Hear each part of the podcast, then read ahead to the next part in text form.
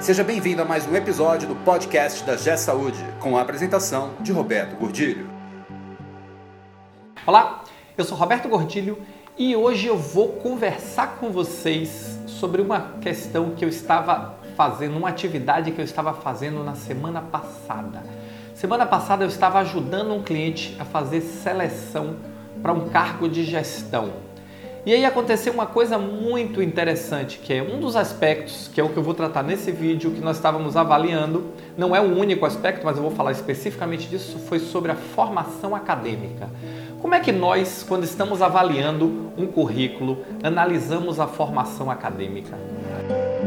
Esse podcast é um oferecimento da G Saúde. Acesse www.gsaude.com.br. Muitas vezes quando eu participo de um processo de seleção e eu estou selecionando, ajudando, apoiando um cliente a fazer seleção, ou até mesmo aqui na GE Saúde, quando nós estamos selecionando profissionais, mas principalmente quando eu estou é, apoiando algum cliente nesse processo, um cargo mais estratégico, é, fica-se sempre com aquela sensação e muita gente depois, algumas pessoas que participaram do processo me encontram tempos depois, olham para mim e dizem assim: Ah, Roberto, eu não fui selecionado porque eu sou mais velho porque as empresas querem pessoas novas.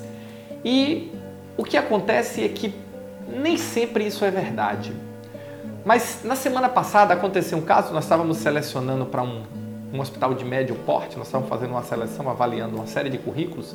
E aí um dos aspectos que a gente avaliava era a formação acadêmica. Mas por incrível que pareça, por mais incrível que pareça para vocês, nós não avaliávamos qual era a formação acadêmica. E aí é que está uma coisa que vocês precisam entender mas o nível de atualização da formação desse profissional. Todo profissional que, independente da idade que tinha, independente de tudo, se formou há 20 anos atrás, há 30 anos atrás, e não fez nenhum curso de lá para cá, não fez uma pós-graduação, duas pós-graduações, não fez cursos que fossem relevantes, eles são descartados. É simples assim.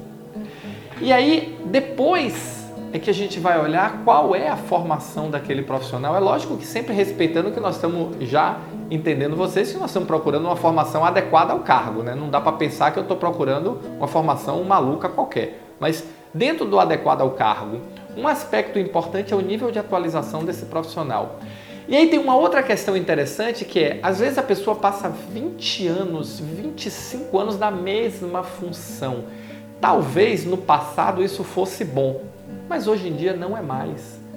Hoje em dia o que se busca são profissionais que estão se atualizando, que têm uma visão mais ampla, que têm uma visão sistêmica maior, que entendem de uma parte maior do processo, que tem, que são especialistas generalistas.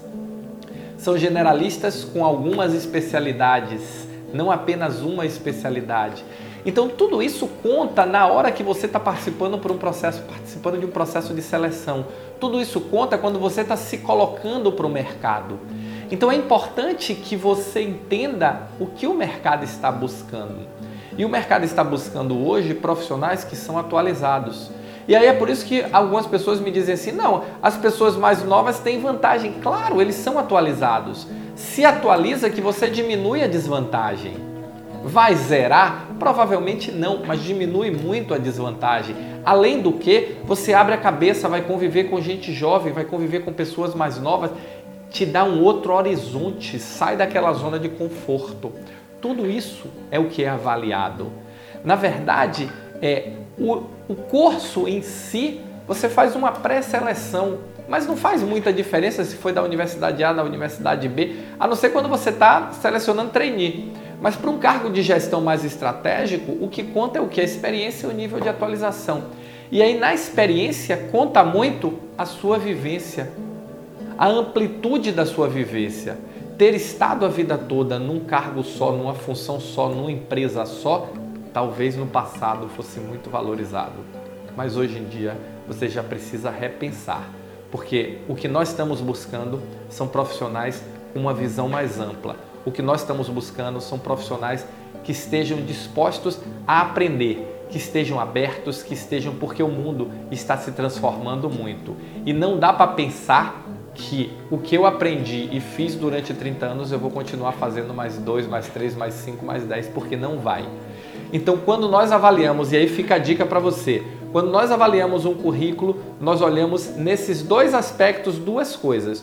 Nós olhamos o nível de atualização e aí quanto essa pessoa buscou de atualização ao longo dos últimos anos, quanto ela efetivamente investiu seu tempo, investiu sua energia em buscar conhecimentos novos e quanto ela conseguiu, dentro da sua vivência profissional, ganhar amplitude.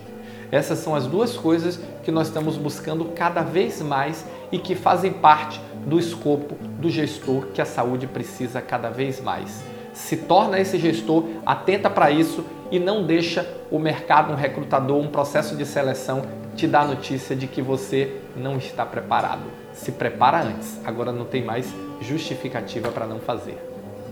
Se você está nesse momento repensando sua carreira, se você está nesse momento questionando as práticas, se você está nesse momento pensando como se tornar um gestor extraordinário na saúde, dá um like, deixa o seu comentário, vamos conversar. Saiba que nós estamos preparando uma coisa muito bacana, muito bacana para te ajudar nesse seu processo de formação. Mas essa notícia eu vou te dar daqui a alguns dias. Valeu, muito obrigado e nos encontramos no próximo podcast.